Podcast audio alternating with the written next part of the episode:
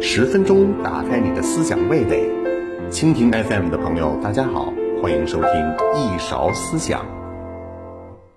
Hello，大家好，我是陪你追剧学历史的小勺子。黑袍怪设计抓刘备，赵子龙现形月檀溪啊，这个情节纯属胡扯。跃马檀溪是刘备在荆州期间传说中比较著名的典故。那至于为什么他要骑着马嘚儿嘚儿逃跑呢？这个就和荆州的主人刘表一家子有关。在官渡之后呢，刘表已经是排位比较靠前的诸侯，而荆州的归属呢，则对后续三足鼎立局面的形成有着非常巨大的影响。所以呢，今天咱们得把荆州和刘表给详细说说，还是分成三部分啊。第一，刘表是谁？他是如何稳坐荆州？第二，刘备到来如何推动荆楚局势？第三，错失荆州，刘备究竟错过什么？看完这一期节目，搞不懂荆楚风云，算我的。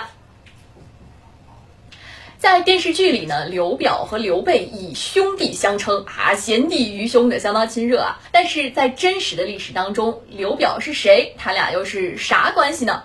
咱们还是得把历史往前翻三百年。上一集我们说过，刘备是孝景皇帝玄孙，中山靖王刘胜之后。而刘表呢，和刘备 三百年前是一家，也是孝景皇帝玄孙，是他儿子鲁公王 刘虞之后，人均玄孙啊，但是辈分不详啊。那根据《汉书》记载呢，刘虞和刘备的祖宗刘胜一样，喜好声色犬马，生活奢靡，当然还有点结巴。在七国之乱平定，被封至曲阜后，他还差点把孔子的旧居 拿来改宫殿。刘瑜这一支也是枝繁叶茂，除了刘表呢，益州的刘焉、刘璋父子也都属于这一支。刘表比刘备大十九岁，出名非常的早。他在道上混的时候，估计刘备都没出生。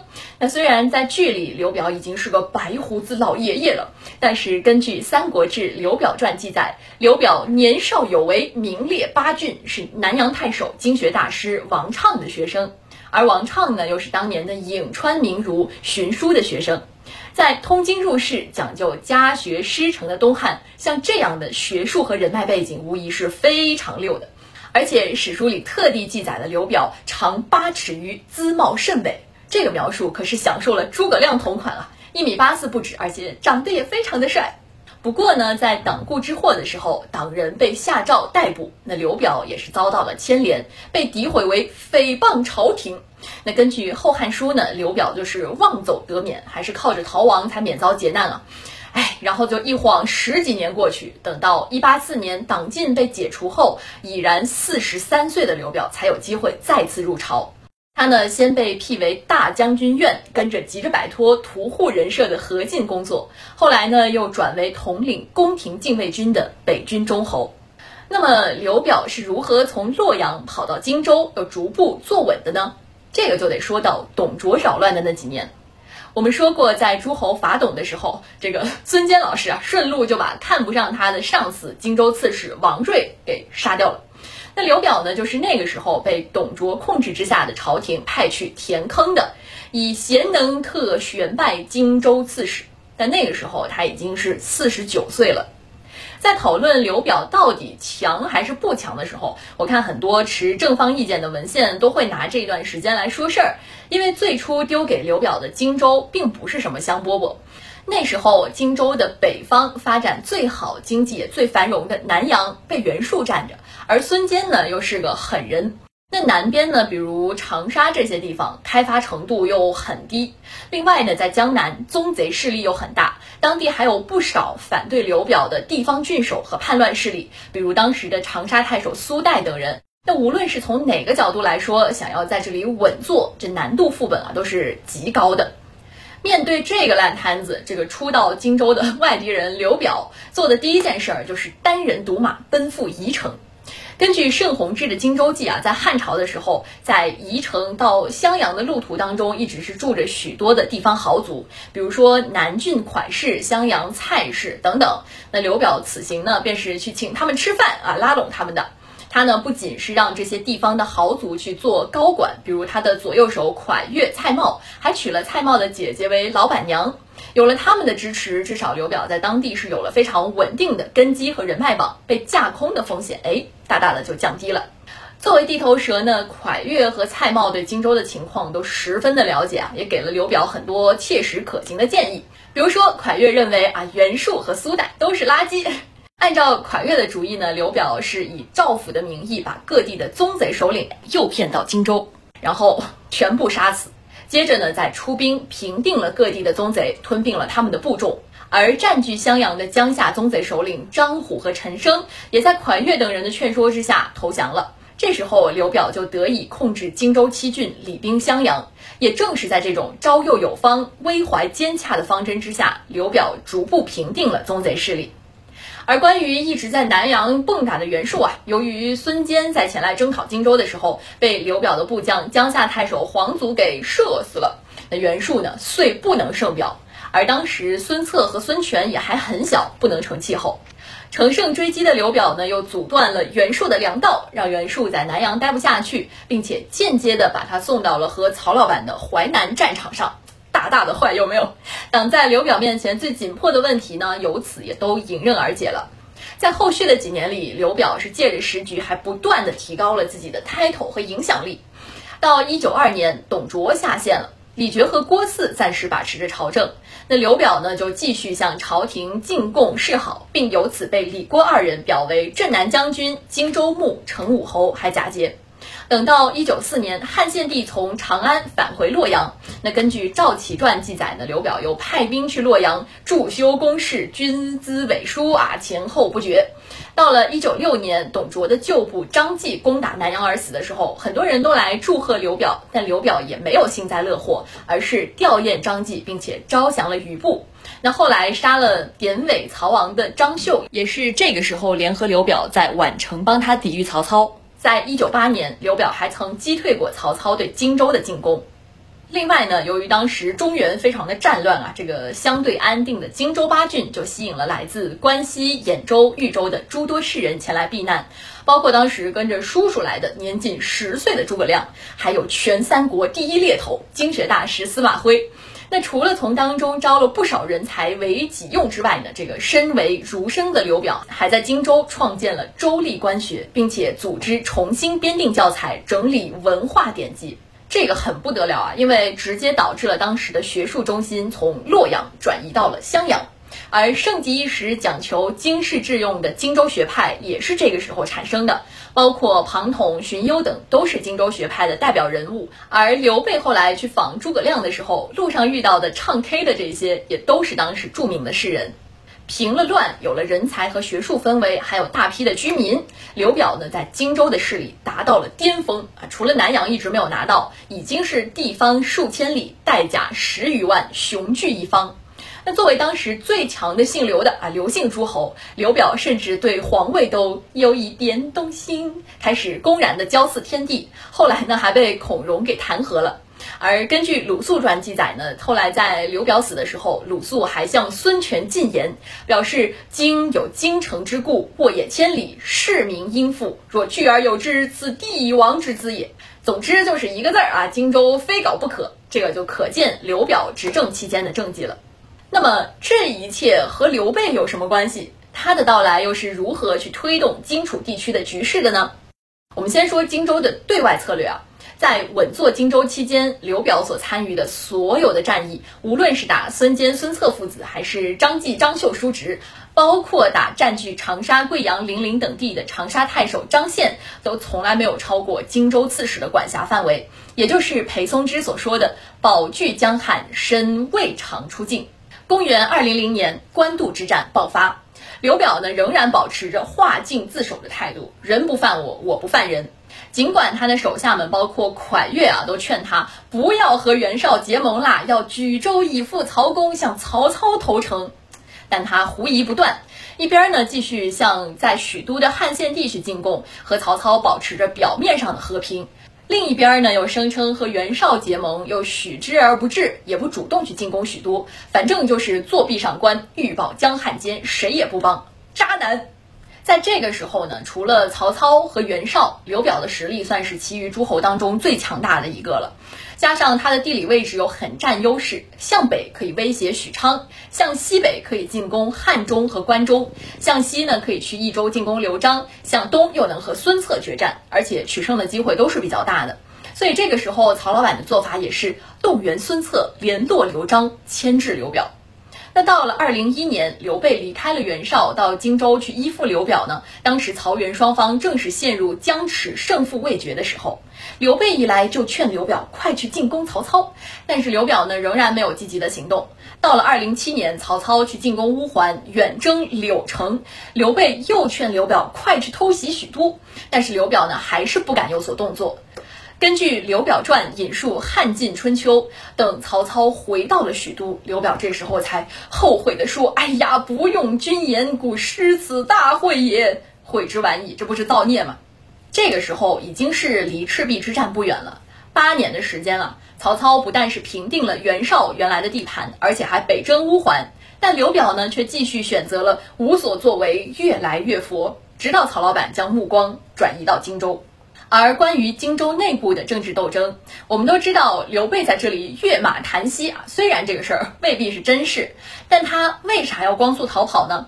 因为刘表没有赐给蔡氏一份欢宜香，让他日日都用啊。开玩笑，开玩笑啊。但真实的原因和这个也差不多，因为继承者之争。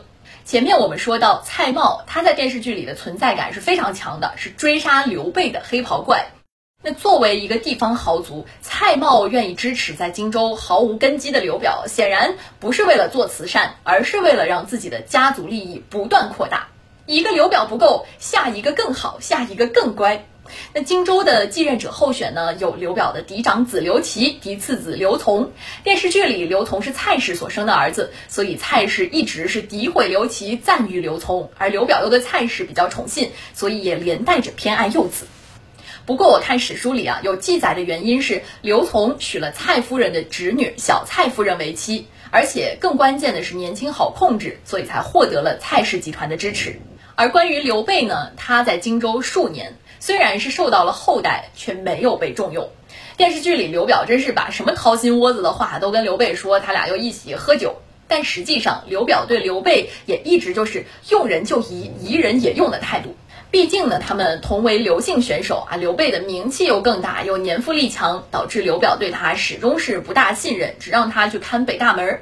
只是到了公元二零七年，刘表已经六十六岁，身体在走下坡路了。考虑到继承人和荆州的未来，他才不得不去求助刘备。根据《先主传》引述英雄志啊，在刘表病重的时候，曾经上备领荆州刺史。而魏书当中也有记载称，表病笃，托国于备，希望刘备能够帮忙去辅佐自己的儿子。但为什么刘表没有选择他的左右手蔡瑁和蒯越，而是选择了刘备呢？这个就涉及到对曹操的态度了。在官渡之战时，刘表的手下大多都是劝他归附曹操，这个当中韩松更是劝他携子作为人质。刘表当时气得要死，然后差点杀了韩松。如果选择他们去辅佐，那后面的结果都可以想见了，就是投降。反正对于这些当地豪强来讲，根本就无所谓投不投，咱都是一样的当官，就看谁给的官大喽。但是刘备则不同，他和刘表同属汉室，主张抗曹。除了一直劝刘表快去攻打许都，他还帮刘表驻守新野，还曾经火烧博望坡，击退夏侯惇、于禁、李典等人。选择刘备呢，至少可以在蔡瑁和蒯越等人想跪下喊爸爸的时候稍微牵制一下。另外呢，当刘琦、刘琮走到袁绍、袁术那一步的时候，那刘备至少可以当个调解员嘛。但是很可惜啊，刘表这一番托孤的计划没能成功，刘备在当中没有发挥出太大的作用。当时刘琦为了保命，听从了诸葛亮的建议，出镇夏口，就补上了黄祖战死以后的空缺。他这一走，众遂奉从为嗣。刘琮和蔡瑁为了稳坐荆州啊，甚至在刘表死的时候都没有让刘琦去见刘表最后一面，以防止父子相感，更有拖后之意，导致刘琦最终只能流涕而去。于是建安十三年，也就是公元二零八年，年仅十四五岁的刘琮接过了据全楚之地以观天下的担子。这个时候，曹操已经歼灭袁氏，征讨乌桓，统一北方。眼看着荆州出现了废长立幼、兄弟相攻的局面，和当年的袁氏可是如出一辙。曹老板心想：这个我熟啊，于是便迅速的集结军队，操练水军，南征荆州。新上任的刘琮最开始的想法还和他爸类似，反正就是人不犯我，我不犯人喽。但这个时候的时局，荆州和曹操的决战已经是不可避免，由不得他佛系了。身在新野的刘备呢，在这里终于是起到了一点推动荆州局势发展的作用。为了劝刘琮投降呢，刘表的旧手下就拿刘备 PUA 他，问刘琮：“将军自料何与刘备？”刘琮就回答：“不弱。”于是这套逻辑就变成了：如果刘备在前线打不赢荆州，那荆州便是曹操的；如果刘备打赢了，那荆州就是刘备的。刘琮一听，这还有我啥事儿？于是就举州投降了。他投降的时候呢，刘备还没败退到荆州，曹操的前锋也才刚到襄阳。投降的刘琮被曹操封至遥远的青州为刺史，封列侯。在这之后呢，曹老板也是再次膨胀了，因为那个时候刘表算是整个南方最强的诸侯，而荆州又拿下的太过于顺利了，所以曹操认为可以毕其功于一役，沿江东下，一举消灭东吴。这个是不是有点官渡之战的时候袁绍的意思？那结果呢？他就在赤壁之战吃了大亏，这个才有了后续三足鼎立格局形成的机会。这部分我们下集详细说。在今天的最后呢，我们再说一下刘备。诸葛亮劝他去占了荆州，但他始终犹犹豫豫，不能下决心，导致最后曹老板占了先机，在整个南方率先拿下了荆州。那个时候，曹操已经抵达了宛城，刘备呢就从新野退守樊城，又退往襄阳。在路上，诸葛亮就劝刘备赶快进攻襄阳，攻占荆州啊！我带入诸葛亮真的是快要气死了，多好的机会啊，连理由都送上门来了，结果就这么拱手让给曹操了。那么始终没有下定决心的刘备，到底错过了怎样的绝佳机会呢？我们还是打开荆州地图。刘表时期的荆州呢，所辖地域包括现在的湖北、湖南两省、河南的南阳盆地以及两广的边缘地区，下辖八郡，土地也广袤富饶。而刘表所选择的治所襄阳就更是战略要地。以前可没有飞机高铁哦。那如果从中原地区想要进入荆州一带，东西两边全都是山区，只有方城到襄阳这一条路。从襄阳往南是一条非常狭长的山谷。那出了襄阳往北呢，就可以进入南阳盆地。那如果从襄阳出兵北伐，向许昌进军，基本上是没有什么天然的地理屏障，就是一马平川。所以呢，在刘表活着的时候，曹老板始终担心刘表会背刺他。而诸葛亮呢，也是几次三番的劝刘备拿下荆州，拿下荆州，拿下荆州。在刘琮投降的时候，如果刘备能够下定决心听诸葛亮的，那历史或许会有改写的机会。根据《先主传》，当时刘备路过襄阳，乃驻马呼从，从左右及荆州人多归先主。这个说明，在荆州的内部，许多人是不愿意归降曹操的，心向刘备。如果刘备这时候进攻了襄阳，城内就有可能出现内应，成功的可能性是存在的。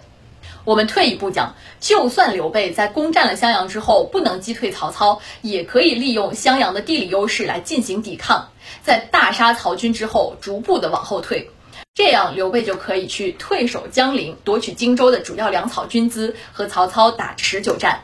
这个可真的是天赐良机啊，更是刘备唯一一次夺取襄阳的机会。